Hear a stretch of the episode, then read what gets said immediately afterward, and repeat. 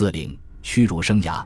柴云振被抓后，被分配到国民党青年军二零三师一三六团一营一连当伙夫。二零三师是国民党于一九四六年才组建的一支新队伍。这支部队经美军顾问帮助整训后，趁着新四军撤出中原根据地的之际，开到湖北武穴，配合地方反动武装，大肆捕杀共产党员和进步人士，所到之处雁过拔毛，一片荒凉。国民党军队纪律涣散，腐败堕落，每到一处都闹得鸡飞狗跳，民不聊生。军官们从不把士兵当人看待，动辄拳打脚踢。当兵的个个骨瘦如柴，有些老兵油子混久了，也胡作非为起来，对老百姓横行霸道。秉性善良的柴云振一直牢记母亲临别时的教诲，尽量做个好人，不干伤天害理的事。天下穷苦人都不易，他不忍心去占老百姓的便宜，还是常规劝那些胡作非为的士兵。在那样一个污泥浊水的环境中。他自然招来了一些人的嫉恨，公报私仇变成了家常便饭。一九四七年十月间，挺进大别山的刘邓大军一举歼灭了盘踞在蕲春以东、武穴西北的国民党部队，给二零三师以沉重打击。十二月的一天，柴云振所在的一三六团溃败到蕲春县，由于一路炮火封锁，柴云振送饭上阵地时迟到了一会儿。那个四川来的麻姓营长早对他恨之入骨，此时青筋暴跳，对他一顿狂骂：“他妈的，你在搞啥子？这么晚才送饭来，害得老子好等！”不待骂完，恼羞成怒的马营长抽出挑饭的扁担，呼的一声就朝柴云振腰上打去。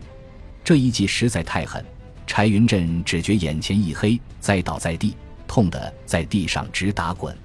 你个龟儿子，还懒不懒？马营长仍不罢休，继续用扁担朝柴云振砸过来。起来，给老子挑起走，要不然毙了你！柴云振疼痛难忍，恨得牙痒痒。好汉不吃眼前亏，他捂紧腰，挣扎着爬了起来，双目圆瞪，怒视着对方。马营长见他伤得不轻，怕没人做饭，又见他一副要拼命的样子，才不得不骂骂咧咧地走了。这样的侮辱打骂。柴云振在国民党军队里不知遇到过多少回了，国民党士兵所受的压迫达到了骇人听闻的地步。在经济上，军官们虚报士兵人数，贪污控额心想的吃空饷现象非常普遍，克扣士兵伙食费更是常态。有的军官甚至以保管、赌博等形式想方设法勒索士兵钱财。在人身上，国民党军队通行残酷的体罚、肉刑制度。军官对士兵、上级对下级有随意打骂的权利，甚至草菅人命。军官带兵有一句口头禅，叫“不打不成兵”。挨扁担是司空见惯的体罚，许多士兵的骨头被打断，落下终身残疾。更狠的还有军棍打屁股，常常有士兵被活活打死。军官打完士兵后，通常叫人抬回去，就不管死活了。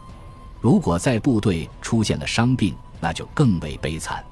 当时国民党政府经济极度困难，部队医院缺医少药，很多受伤的士兵根本无法得到医治。如果在驻地还好一点，若是在行军途中，则只能等死。马营长这一记扁担留下的是肉体的伤，更是心中的恨。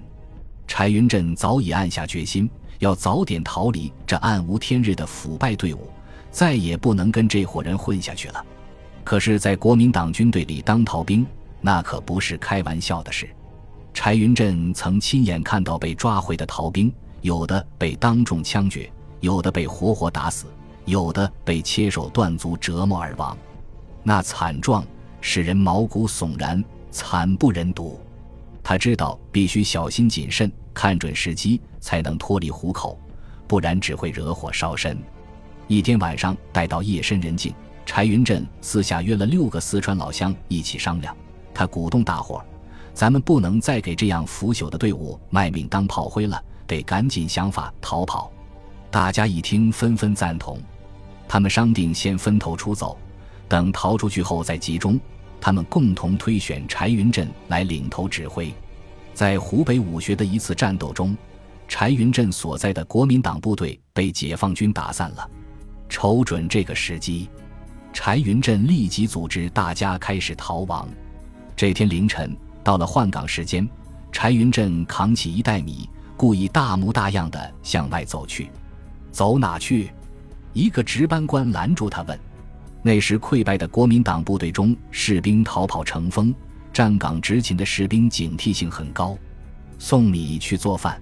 柴云振一把扔下米袋，故作生气地说：“你们要是不想吃早饭，我这就扛回去。”送米为啥要背着枪？值班官有些狐疑地问道：“长官，如今到处兵荒马乱，还不得防个身啊？”柴云振镇定自若地回答：“那人不在坑上了。”柴云振顺利骗过了岗哨，大步流星往外走去。外层岗哨是一个四川老乡，自己人。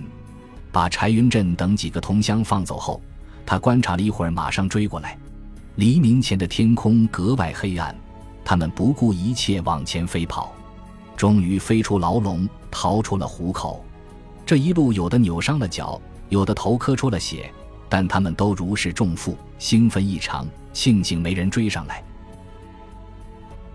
本集播放完毕，感谢您的收听，喜欢请订阅加关注。